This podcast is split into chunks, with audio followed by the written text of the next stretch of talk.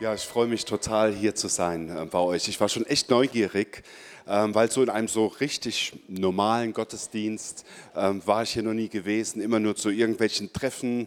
Ähm, und es ist schön, hier bei euch zu sein. Und es ist schön, so einen, ich, ich, nenne ihn mal so einen prophetischen Geist hier zu spüren. Ich liebe es. Ja. Um die Frage nochmal zu beantworten, wie Ruben und uns und ich, wir beide uns kennengelernt haben, das war so, Marlies, meine Frau, war bei dem Range Beauty, wofür heute ja Werbung gemacht worden ist.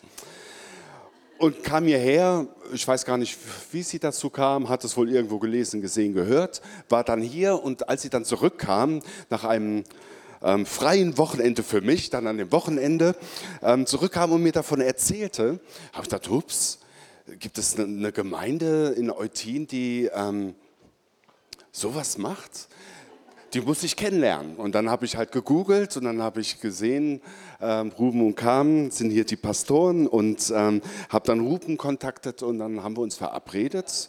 Und dann waren wir erstmal essen und haben festgestellt, dass wir beide gerne einen guten Wein trinken. Waren anschließend hier, haben hier gebetet und so kam die Connection. okay. Ähm, ihr Lieben, es gibt heute keine typische Predigt. Ähm, weil, wie gesagt, Ruben hat sich nicht gemeldet, also mache ich, was ich will. Ähm, und ich will euch etwas ähm, mitgeben, ähm, und zwar ein äh, etwas größeres prophetisches Bild von dem, ähm, was, glaube ich, im Moment am Start ist ähm, in Deutschland und für Deutschland. Und ähm, Johannes Hartl hat das mal so definiert ähm, auf die Frage hin, was er unter einer geistlichen Erweckung, ähm, äh, wie er das definieren wird. Und er hat gesagt, ähm, eine geistliche, eine Erweckung ist eine Erkenntnis, wenn eine Erkenntnis Gottes über Menschen kommt, einfach so und sie in eine totalen Sündenerkenntnis ähm, erleben und merken, dass sie so vor Gott nicht bestehen können und Menschen suchen, die ihnen helfen, Jesus kennenzulernen. Und ich stimme so mit dieser Definition ziemlich überein. Weil wenn man ähm, Erweckungen mal studiert aus der Historie, aus der Geschichte heraus, und es waren immer Erweckungen irgendwo am Start, ähm, dann war das eigentlich fast immer genau so. Und ähm, wenn wir uns als Gemeinde mal sehen, ähm, wisst ihr, als, als der Heilige Geist fiel, Apostelgeschichte 2, und die erste Gemeinde gegründet wurde und plötzlich Tausende von Menschen äh, Jesus angenommen haben als ihren Erlöser und dann die Apostel da standen und überlegt haben, was ist das eigentlich hier überhaupt? Das kennen wir ja gar nicht. Zu dieser Zeit war gerade Lichterfest in Jerusalem gewesen und ähm, aus sämtlichen Nationen um Israel herum kamen sämtliche Leute nach Jerusalem, um dort ihre Geschäfte abzuwickeln. Es war eine große Party letztendlich da. Und genau diesen Moment hat der Heilige Geist sich ausgesucht, an diesem, an diesem Wochenende, sage ich mal, werde ich mit meinem Geist fallen. Und Tausende von Menschen, berichtet die Bibel, ähm, haben sich bekehrt. Und dann standen die Apostel da und haben überlegt, was ist das jetzt hier? Wir können ja nicht diese Tausenden von Leuten jetzt nehmen und sagen, kommt alle mit in die Synagoge. Warum nicht?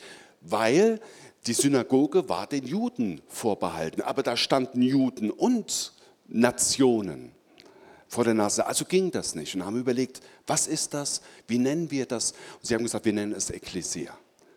Und wenn man das historische Wort, ähm, wie sie Gemeinde, wie sie euch genannt haben, dann weiß man, dass die Ekklesia waren ähm, in einer griechischen Stadt, Griechen, die ähm, vom Volk ausgewählt worden sind, um die Geschicke der Stadt zu leiten. Also eine Leitungs-, eine Regentschaft über eine Stadt zu haben. Und das ist eigentlich Bestimmung von Gemeinde. Ähm, Allerdings kann diese Bevollmächtigung einer Stadt ähm, und geistliche Regentschaft auch geraubt werden. Und der Teufel beraubte Adam schon damals seine Herrschaft, indem er ihn täuschte und in eine Falle gelockt hat und die Einheit zwischen Gott und Mensch ähm, damit zerstört hat. Ähm, der Teufel versuchte Israel ähm, die Einheit durch Ungehorsam zu zerstören nicht mehr auf Gott zu hören, nicht mehr warten zu können, immer rumzumaulen, drum zu fantasieren, dass die Töpfe Ägyptens, die Fleischtöpfe, die es damals nie gab für sie, aber die waren dann in ihrer Fantasie, wahrscheinlich haben sie im, im Geist irgendwie ein Steak gebraten und haben gedacht, ja, die gab es die da nicht damals in Ägypten. Nein, die gab es da nicht, aber sie haben davon geredet.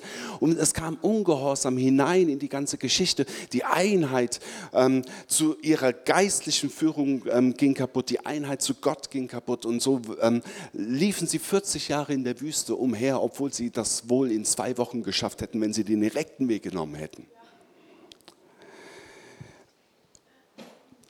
Die Bibel sagt darüber im 1. Korinther 12, denn so wie der Leib, der Leib, da ist die Gemeinde gemeint, einer ist und viele Glieder hat, alle Glieder des Leibes aber, obgleich es viele sind, ein Leib sind. Und so auch Christus, denn auch in ihn, nämlich in der Kraft ähm, des einen Geistes, sind wir alle zu einem Leib getauft worden, es seien Juden oder Griechen, es seien Sklaven oder Freie, und sind alle mit einem Geist gedrängt worden. Das ist einmal das, was Gott sagt über Gemeinde. Aber wir wissen auch, im Markus 3 heißt es, das geistliche Haus kann bezwungen werden, die Gemeinde kann bezwungen werden, dadurch, wenn in diesem Haus keine Einheit ist. Und wenn wir jetzt überlegen, wie wir den Teufel oder den Satan oder Luzifer, wie immer man ihn nennen mag, wie er durchbuchstabiert wird von der Bibel, wissen wir, dass er Diabolos genannt worden ist, Entzweier, ein Durcheinanderbringer. Und wenn wir im Heute sehen, ähm, wie, wie, wie stark dieser Geist letztendlich auch wirkt, gerade im Moment, ja, wenn, wenn du, egal wo du hinguckst in der Welt, ja, wo überall Entzweiung stattfindet, ja, wo es auch bei uns in Europa darum geht, Europa zu entzweien. Ähm, das, ähm, ähm, wo, wo, man es in den USA sieht, American First, ja, und überall sieht man diese ganze Geschichte, der Entzweier ist überall am Werk. Aber Gott ist auch am Werk. Und er hat genau das Gegenprogramm, hat er letztendlich auf den, auf den Tisch, nämlich Einheit seines Leibes. Und ähm, ich möchte gerne mit euch einmal eine Reise durch die Vergangenheit unserer Nation Deutschland gehen. Und ihr werdet dann mitbekommen, auch warum ich das mache. Diese königliche, priesterliche Bestimmung, der wir in Deutschland haben, wurde letztendlich ähm, durch eine durch Entzweiung in unserer Historie ähm, völlig auseinandergenommen vom Feind, von diesem Entzweier, von diesem Diabolos. Und ich möchte euch mal ein bisschen was über Deutschland sagen. Was für einen Einfluss hatte Deutschland auf die Welt in der Historie? Schauen wir uns kurz Martin Luther an. Ja, da war die katholische Kirche, die ähm, sehr stark Macht ausgeübt hat und ähm, letztendlich auch den Menschen es ähm, vorbehalten hat, ähm, wirklich zu wissen, was das Wort Gottes sagt. Sie haben sich Dinge rausgesucht, um letztendlich auch ihre Macht auszuüben. Und damit sage ich was gegen die katholische Institution, aber nicht gegen katholische Christen, nur damit das auch geklärt ist. Ähm, und dann hat Deutschland dass er gar nicht so eine große Rolle in dem Bereich gespielt hat, jemanden hervorgebracht namens Martin Luther. Und Gott hat sich einen Mann also aus Deutschland ausgesucht, den er darauf vorbereitet hat, etwas ganz Neues hervorzubringen, was vorher nicht war. Nämlich herauszubringen diese große Wahrheit, wir sind aus Gnade errettet worden. Wir müssen nicht auf den Knien Treppen hochgehen und so und so viel Ave Maria sagen oder irgendwas in die Kollekte reintun, um uns irgendwie unsere Seelen freizukaufen oder so, sondern allein die Gnade Jesu genügt dafür, wenn du ihn annimmst, dann bist du sein Kind und bist errettet und erlöst und bist auf Ewigkeit mit ihm verbunden. Und diese Wahrheit ähm, kam dann hervor und ähm, ähm, es gab eine neue Strömung in der Christenheit. Ähm, die Evangelikalen, die Evangelischen, die Protestanten, wie man sie, man sie auch nennen mag. Und letztendlich hat diese Strömung die ganze Welt berührt. Die gibt es überall. Die ganze Welt. Wer war das? Ein Mann aus unserem Land. Graf von Zinzendorf hat den Pietismus hervorgebracht. Die Herrenhuter ja, ich spreche mal ein bisschen von Deutschland. 100 Jahre lang haben sie 24-7 Gebet gehabt. Über 100 Jahre hat nicht einmal das Gebet gestockt ähm, in Ostdeutschland, als die Herrenhuter ähm, all die Anliegen vor Gott gebracht haben, die ähm, das Land hier betrifft, was die Welt betrifft, was die Missionaren betrifft. Ich selber war in Herrenhut gewesen und ähm, habe da gesehen, was, für, was, was da alles, es ist ja unglaublich unglaublich, diese Friedhöfe, diese Missionare, die dort ausgeströmt sind, dort wo 100 Jahre gebetet wurde.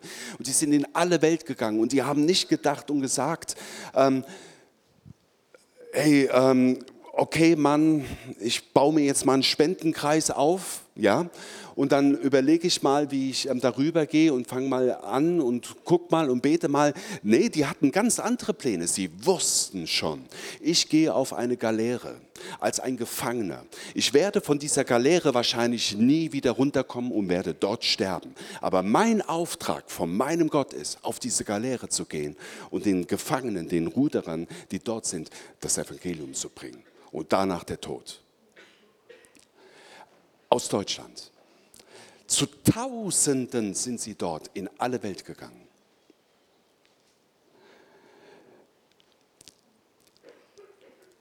Es gab Impulse aus Deutschland von weltweiten Missionsbewegungen. Der Buchdruck wurde hier erfunden. Die Bibel wurde verbreitet unter die Menschen aus Deutschland für die Welt. Musik, Literatur, Kultur kam hier raus, die Musik weltweit berührt, Literatur, Philosophen, ähm, ähm, all das entsprang aus diesem kleinen Land, in dem wir leben.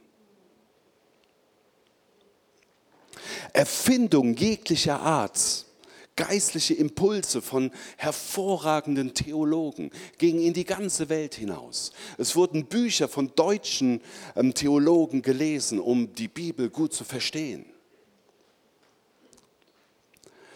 Ein gesegnetes Land, ein erfolgreiches Land Gottes, das dazu berufen war, andere Länder zu segnen. Bach einer der ersten, na nicht der ersten Lobpreiser ist Käse, aber ein Lobpreiser vorm Herrn, der die Welt segnete mit seiner Musik. Wie konnte es passieren, dass diese Nation nachher zu dem größten Aggressor der Welt wurde? Dass diese Nation der größte Aggressor des 20. Jahrhunderts wurde. Hier mal ein paar Eckdaten dazu. Die Initialzündung und Durchführung des Ersten und des Zweiten Weltkrieges, ähm, in dem im ersten 17 Millionen und im zweiten 60 Millionen getötet wurden. Eine versuchte Auslöschung des Volkes Gottes.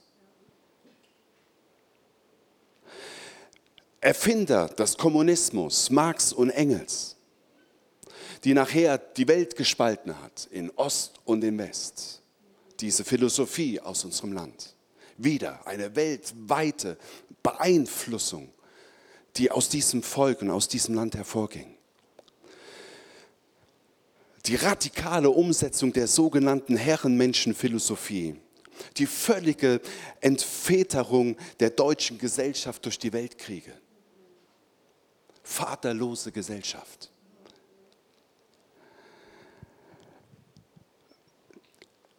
Eine der größten dämonischen Kraft war sicherlich auch die Erfindung und die Verbreitung von der liberalen Theologie. Also wieder das Gegenteil, das hier rausging, das alles runtergedrückt hat, die, das ganze Wort Gottes in das Nirgends, in das Nichts, in das Bedeutungslose. Überall wurde es angenommen. Die weltweit hat diese liberale Theologie Millionen von Menschen das Heil in Jesus vorenthalten und ganz große Teile der westlichen Kirche total die geistliche Kraft geraubt. Kommt aus diesem Land. Unsägliches Elend wurde durch Deutschland im 20. Jahrhundert hervorgebracht und das sogenannte humanistische und aufgeklärte Deutschland brachte weltweit mehr Märtyrer hervor als in der ganzen Weltgeschichte zuvor zusammengenommen. Und wieso wurde dieses Land mit dem damals höchsten Stand an Industrialisierung, dem vorbildlichsten Alters- und Sozialsystem, ähm, ähm, mit einem blühenden geistlichen und kulturellen ähm, ähm, Kraft in dem 19. Jahrhundert, in wenigen Jahren dieser Aggressor des 20. Jahrhunderts. Was ist mit unserem Land los? Was war da los? Wusstet ihr, dass im 19. Jahrhundert, also 1800 und, eine, eine Blüte, eine geistliche Blüte hier in diesem Land war. Wusstet ihr, dass ähm, es vielen Menschen hier wirklich gut ging? In dem 19. Jahr, in wenigen, in diesem 9, äh, 1857 wurde die Evangelische Allianz hier gegründet. 50 verschiedene Denominationen an christlichen Strömungen kamen zusammen. Überall waren aufblühende Gemeinden, überall in Deutschland schnupperte es nach Erweckung. Die Heiligungsbewegung kam und überall war Leben in Deutschland, geistliches Leben. Das war vorher, bevor diese ganze Aggressorgeschichte kam. 1897 war ein geistlicher Aufbruch und der sorgte für das Aufblühen des Pietismus in Deutschland. Es wurde gebetet, Bruderschaft gelebt, Heiligung ähm, wurde groß geschrieben. Der neue Mensch, überall war Erweckungsluft zu riechen. Die dynamische Heiligungsbewegung aus den USA hat dann das ihrige dazu getan. Männer wie Christoph Blumhardt, der ein riesengroßes Seelsorgezentrum aufgebaut hat, in dem Tausende von Menschen sich eingetragen beigetragen habe, denen geholfen wurde, Befreiung erlebt haben, Heilung erlebt haben, all diese Dinge, das war gang und gäbe hier. Und ab ca. 1865 kamen die Themen wie Hingabe, Heiligung und das Wirken des Heiligen Geistes ganz zentral in die deutsche Christenheit. Und viele Missionsgesellschaften, die erst vor kurzem gegründet wurden, erzählten von einem Wirken des Heiligen Geistes. Überall kamen Berichte über die deutschen Missionaren und die Ausgießung des Heiligen Geistes in deren Arbeit. Es war eine hammergeistliche Zeit. Gar nicht so lange her. Überall kam es zu Buß- und Betkonferenzen und die Bitte an Gott, ein neues Pfingsten auszugießen. Alles schnupperte nach Erweckungsduft. Und parallel dazu blühte allerdings auch etwas anderes auf in diesem Land. Eine dunkle Seite. Im deutschen Kaiserreich blühte Spiritismus, Okkultismus hervor. Der Humanismus wurde aus Griechenland importiert ähm, und hält letztendlich bis heute unsere Gesellschaft im Griff. Unsere Hauptstadt Berlin brachte okkulte Gegenstände in ihre Stadt, zum Beispiel auch der Pergamon-Altar ähm, ist jetzt in Berlin. Und ähm, die Bibel nennt diesen Pergamon-Altar und sagt, das ist der Sitz Satans. Und das ist bei uns bis heute im Land. 1902 feierte Kaiser Wilhelm II. Die Errungenschaft, dass dieses Altar in Berlin ähm, platziert wurde, als die größte Tat seiner Regierungszeit. Ein Thron, wissen wir, ist immer ein Zeichen von Macht und von Herrschaft. Aber die Christenheit blühte zum Ende des 19. Jahrhunderts trotzdem auf. Und dann passierte Folgendes. Viele tausend Kilometer entfernt entstand die Pfingstbewegung in Los Angeles, Azusa Street. Einfache, wenige Menschen, die Gott gesucht haben, nach der Ausgießung des Heiligen Geistes verlangt haben. Und der Heilige Geist kam, um die Geschichte kurz zu machen, er kam und es wurden immer mehr. Es sprach sich rum, weltweit. Ähm, überall ähm, kamen Menschen nach Los Angeles, wurden dort vom Heiligen Geist erfüllt. Und sie gingen wieder zurück in ihre Gemeinden und die Gemeinden wurden vom Heiligen Geist erfüllt. Und überall kam es hervor. Sie waren auch überall gern gesehen. Und dann kamen sie auch nach Deutschland. Was passierte hier in Deutschland? Chaos pur. Der Entzweier, der Diabolos, der dafür gesorgt hat, dass dieser, dieser geistliche Aufbruch, diese Ausgießung des Heiligen Geistes hier in Deutschland nicht stattfinden kann. Es wurden sämtliche Pastoren aus ganz Deutschland von allen Denominationen zusammengerufen. Sie haben sich in Kassel getroffen, Anfang des 20. Jahrhunderts. Und, ähm, und dann ist das durch ähm, den Entzweier in ein totales Chaos gelandet, diese Konferenz, so dass dabei rauskam, so wir stoppen das, wir wollen das nicht hier in Deutschland haben. All das, was, was ähm, diese Ausgießung des Geistes betrifft, ist alles von unten. Damit ist gemeint, es ist alles aus der Hölle. Und schon wurde alles geächtet. Die Pfingstgemeinden, zu der ich auch gehöre, obwohl das nicht wirklich wesentlich ist, ich gehöre zu Gott, ähm, die war ausgeschlossen. Sie hatten Angst vor uns. Wir waren eine Sekte. Geh da bloß nicht hin. Wenn du da hingehst, dann kommen Dämonen in dich rein. Und da hast du echt Probleme in deinem Leben. Geh da bloß nicht hin. Das wurde damit erreicht. Eine totale Entzweiung. Es wurde sogar eine Berliner Erklärung geschrieben, wo das schriftlich festgelegt worden ist. Und es geschah, wofür auch die deutschen Christen seit vielen Jahren gebetet haben. Diese Ausgießung. Genau, das hatte ich schon alles. Ne? Das hatte ich auch schon alles. Und dann kam noch Folgendes dazu. Damit sich auf jeden Fall mit diesen paar Leuten, die gemerkt haben, dass diese Ausgießung des Geistes wirklich von Gott ist und nicht von Dämonen, kamen dann halt zwei Weltkriege. Und schon konnte sich das nicht mehr ausbreiten, weil Deutschland war im Krieg. Die Kirchen haben so nicht mehr existiert in dieser Form wie früher. Und ähm, das war dann auch kein Thema. Lass uns mal eine Gemeinde bauen, sondern lass uns mal gucken, wo wir noch was zu essen bekommen. Und hoffentlich lebt unser Papa noch an der Front. Das waren die Themen. Und schon gingen wieder Jahre verloren in unserem Land. Es konnte sich nichts ausbreiten, keine geistliche Landschaft, keine Ausgießung des Geistes konnte sich so richtig verbreiten in unserem Land. Und kaum war der Erste Weltkrieg zu Ende, dann kam ja nach dem Ersten Weltkrieg auch das totale Chaos, das totale Wirtschaftskrise.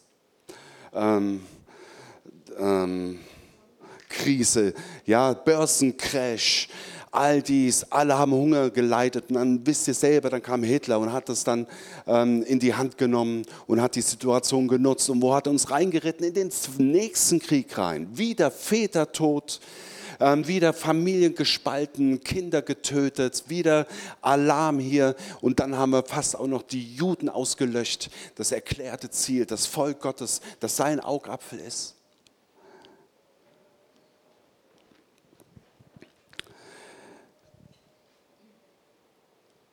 So viel mal zu unserem Land. Ist es nicht abgefahren? Das ist wirklich einzigartig. Kein Land hat so, bis auf Israel, weiß ich von keinem Land, das so im Positiven die Welt berühren durfte und segnen durfte, genauso wie in dem Negativen. Da ist ein Entzweier, der etwas entzweit hat, der unsere Nation, unser Volk entzweit hat. Weil unser Volk hat eine Berufung, eine von Gott gegebene Berufung. In Römer 11, 29 heißt es, denn die Gaben, die Gnadengaben und die Berufungen Gottes sind unbereubar. Das betrifft im Kontext zuallererst dem Volk der Juden, aber dann auch den Nationen. Und Gott hat unserem Land eine echte Berufung für diese Welt gegeben. Und er hat nicht vergessen, dass diese Berufung auf unserer Nation liegt.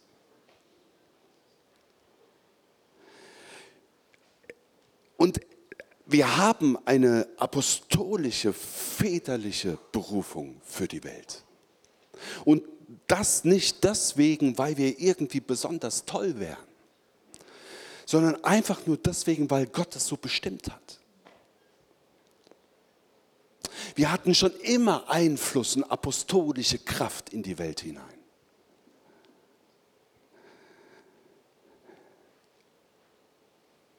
Aber er hat diese Berufung auf unser Volk und auf unser Deutschland bereut er nicht.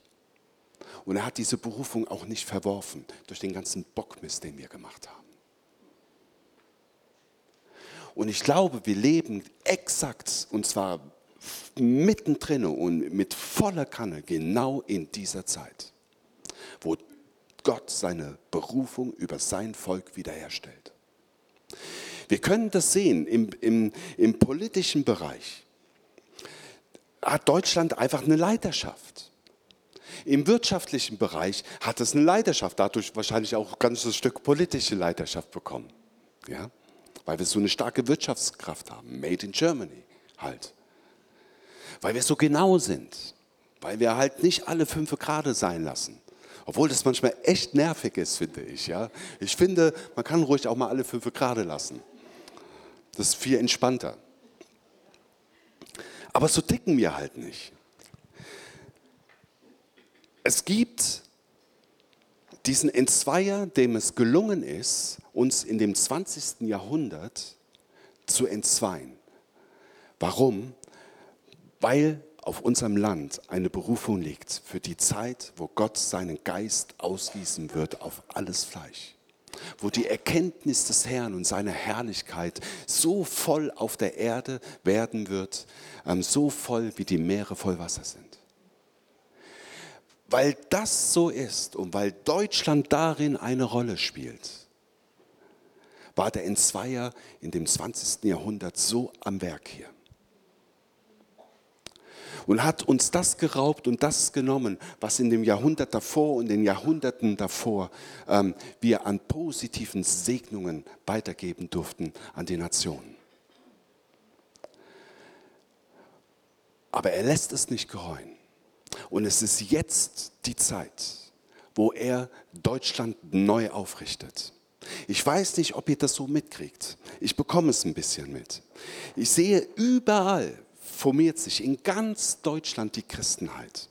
Sie kommen zusammen. Und nicht nur die Christenheit als Gemeinde gesehen, als Kirche gesehen, sondern sie kommen zusammen, die politischen Christen, die in der Politik sind, die in der Wirtschaft sind. Die geistlichen Leiter kommen zusammen von Gemeinden oder von Werken, kommen zusammen. Ganz frisch ist das alles. Ähm, sie kommen zusammen, weil sie wissen und weil sie spüren, jetzt ist die Zeit, wo Gott redet und tun wird. Und er wird dieses Land in seine Berufung hineinbringen, in einen apostolischen Ruf wieder hineinführen, wo wir ein Segen für die Welt werden sollen.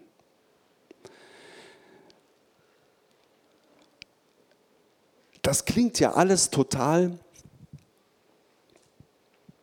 total abgefahren. Ja? Auch die Blue Flame ist ein kleiner Puzzleteil zu dem, was Gott tut. Und jetzt fragt sich vielleicht der eine oder andere, ja, schön, aber was hat das mit mir zu tun? Jetzt werde ich das einfach mal ganz spontan sagen, was es mit dir zu tun hat. Ich denke gerade an die Bergpredigt. Als Jesus da unten war, waren Menschen versammelt. Überall. Sie waren um Jesus herum. Und er hat dort gelehrt und hat gesprochen. Und dann war irgendwann eine Zeit, wo er sagte, so, ich gehe jetzt auf den Berg. ich gehe mal da nach oben, ich war da schon mal. Da musste man echt eine Weile hochgehen und das waren da bestimmt auch so zwischen 30 und 50 Grad. Und da ging Jesus auf diesen Berg. Und die Frage war, wer ist da Jesus gefolgt, als er noch da unten war? Ja, da haben viele, die Ärzte und die Geschäftemacher und die Pharisäer und die geistlichen Leiter, die waren alle da, um mal zu hören, was Jesus zu sagen hat. Aber als es dann hoch auf den Berg ging, bezweifle ich, dass die Pharisäer mitgelaufen sind, bezweifle ich, dass die Geschäftemacher mitgelaufen sind, die sind unten geblieben, die sind bei ihrem Geschäft geblieben, die müssen ja Geld machen. Und für alle anderen, ähm, die sagen, ich gehe doch jetzt nicht mitten in der Mittagshitze auf diesen Berg, da gehen wir nicht mit. Also wer folgte Gott auf ähm, Jesus auf dem Berg? Das waren die anderen. Und die hat er dann auch sofort angesprochen. Die, die, so wie man das in der Predigt lernt, wie man das machen soll, ähm, so hat es Jesus gemacht. Er war auf dem Berg und dann hat er die gesehen, die ihm gefolgt sind. Und das waren andere, das waren nicht die tollen Menschen, das waren nicht die Macher, das waren nicht die, die wissen, wie man Geschäft aufbaut. Es waren nicht ähm, die, oh, die geistlichen Leiter, die, die genau wissen, wie Gott tickt. Und ähm, die sind nicht gefolgt. Jesus war auf dem Berg und dann guckte er in die Menge rein, die ihm gefolgt ist. Und da hat er sie gesehen, die Armen im Geist Trauernden. Da hat er die gesehen, diese sanftmütigen Menschen. Ja, die sanftmütigen Menschen sind die Menschen, die immer einen auf den Deckel bekommen. Ja, wenn irgendwo eine Diskussion, ein Streit in der Firma oder sonst wo stattfindet, ähm, die, die dann versuchen, ähm, nicht mitzustreiten, sondern ähm, sanftmütig zu sein, um mal ein nettes Wort mal, mal zwischenzuwerfen, um dann einen auf den Deckel zu bekommen. Die mit dem Ellenbogen auch weggehauen werden. Die Armen im Geist, also die, die nicht so schlau sind, die nicht studiert haben die, die ähm, nicht die Bibel gelesen haben und auswendig kennen und jeden Vers zitieren können. Die, die nicht angesehen sind in der Welt, wo man denkt, ah, der ist Straßenfeger, weil er halt nur Straßen fegen kann. Die hat er alle gesehen. Und die hat er angesprochen, hat gesagt, hey, selig sind die Sanftmütigen. Dir gehört das Himmelreich. Selig sind die, die arm im Geist sind. Euch gehört das Himmelreich. Er sprach die an, die er vor sich gesehen hat und sagte zu ihnen, für euch ist das Königreich gemacht worden. Ihr seid es, durch die ich alle Dinge hervorbringen werde. Es sind nicht die Pharisäer, es sind nicht die Geschäftemacher, es sind nicht die Schlauen, es sind nicht die, wo man denkt, der macht das schon, weil er ist ein richtig schlauer Kopf. Es sind nicht die Strategen, sondern es sind die einfachen Menschen, die einfach gebeutelt sind durch das Leben. Und die nimmt Gott, um eine Erweckung hervorzubringen. Die nimmt er. Die will er. Auf die kann er sich verlassen. Das sind die, die er liebt. Das ist sein Herz. Das ist sein Herz.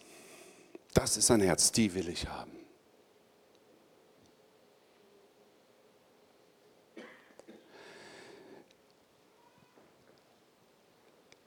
Ich möchte einfach die Botschaft heute loswerden, ähm,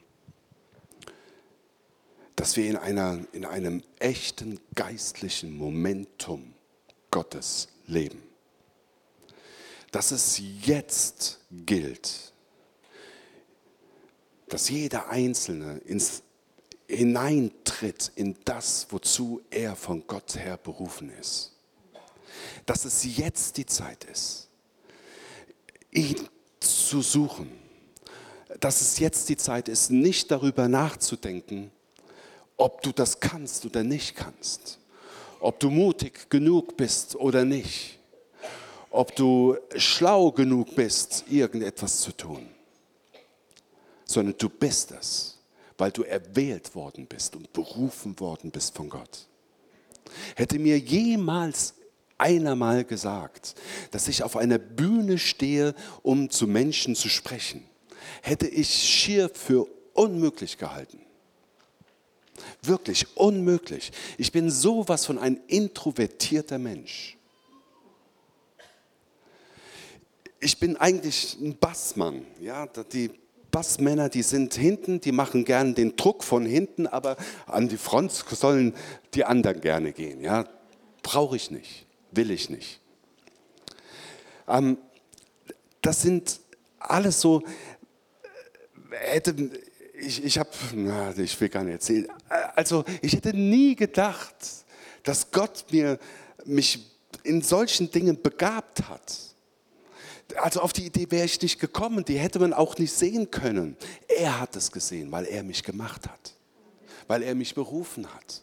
Und ich danke Gott, dass ich irgendwann mal diesen Schritt einfach gemacht habe, so auf das Wasser zu gehen, habe gesagt, okay, ich mache es jetzt einfach und habe gesehen, dass Gott sich total dazu gestellt hat. Wow, das ist eine Gabe. Ich habe eine Gabe da drin. Wo ist sie denn hergekommen? Das haben wir noch nie gemerkt. Ich möchte dich ermutigen, du geistig armer Mensch oder du sanftmütiger, der immer, immer geschubst wird. Ähm, was, was steht da, da noch alles? Kennt ihr nicht die Bergpredigt? Malis. okay, ich lasse meine Frau raus. Ich nehme sie manchmal zu oft rein, das darf ich nicht machen. Ähm, er nimmt wirklich die einfachen Menschen und die erhebt er zu großen Dingen, weil er es liebt, die, die andere sagen, hm, die hervorzubringen. Den Demütigen gibt er die Gnade. Dem Stolzen widersteht er. Die denken, sie können es irgendwie selbst, weil sie echt gut sind. Die braucht er nicht. Ja, es gibt ja so einen Spruch, er beruft nicht die, ähm, ähm, ja, jetzt komme ich mit lauter spontanen Sachen, dann fallen sie mir nicht ein. Ja? Er, er, er beruft nicht die Fähigen, sondern er befähigt die Berufenen. So rum geht es bei ihm. Darf ich mal bitten, dass ihr noch mal kurz die Augen schließt?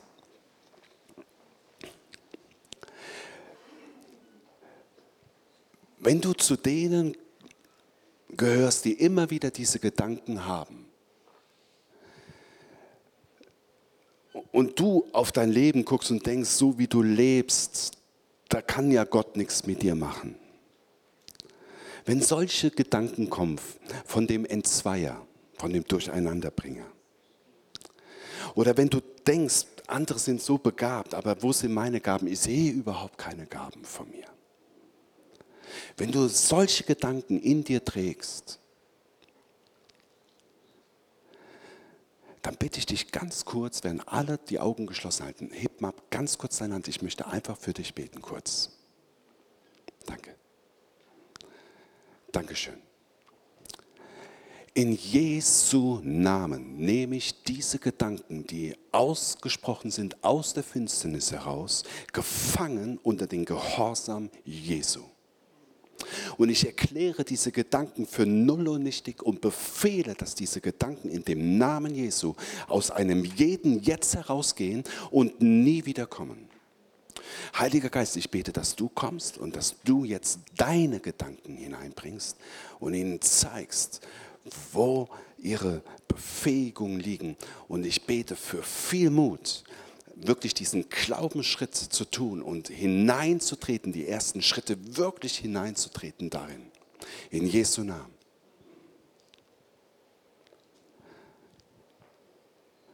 Und ich segne einen jeden hier in dem Namen Jesu. Wirklich für Augen des Herzens, die sehen, für Ohren, die hören. Ich bete, dass jede Entzweiung, ähm, jede Unordnung, die ähm, hineingekommen ist von dem Diabolos, ähm, in, die in irgendeinem Leben hier ähm, noch eine, eine Unruhe stiften, sage ich in dem Namen Jesu, jetzt ist die Zeit, wo es aufhört, in diesem Augenblick und nie wieder sein wird, in diesem Augenblick. Das spreche ich aus in dem Namen meines Königs, Jesus Christus, an dessen Botschafter ich bin. Und das ist seine Botschaft in Jesu Namen. Und ich segne einen jeden Einzelnen, wirklich aufzustehen, das Gesamte zu sehen und ähm, das hervorzubringen, damit diese Nation die Welt segnen kann und in ihre Bestimmung kommt. Dafür danke ich dir. Amen.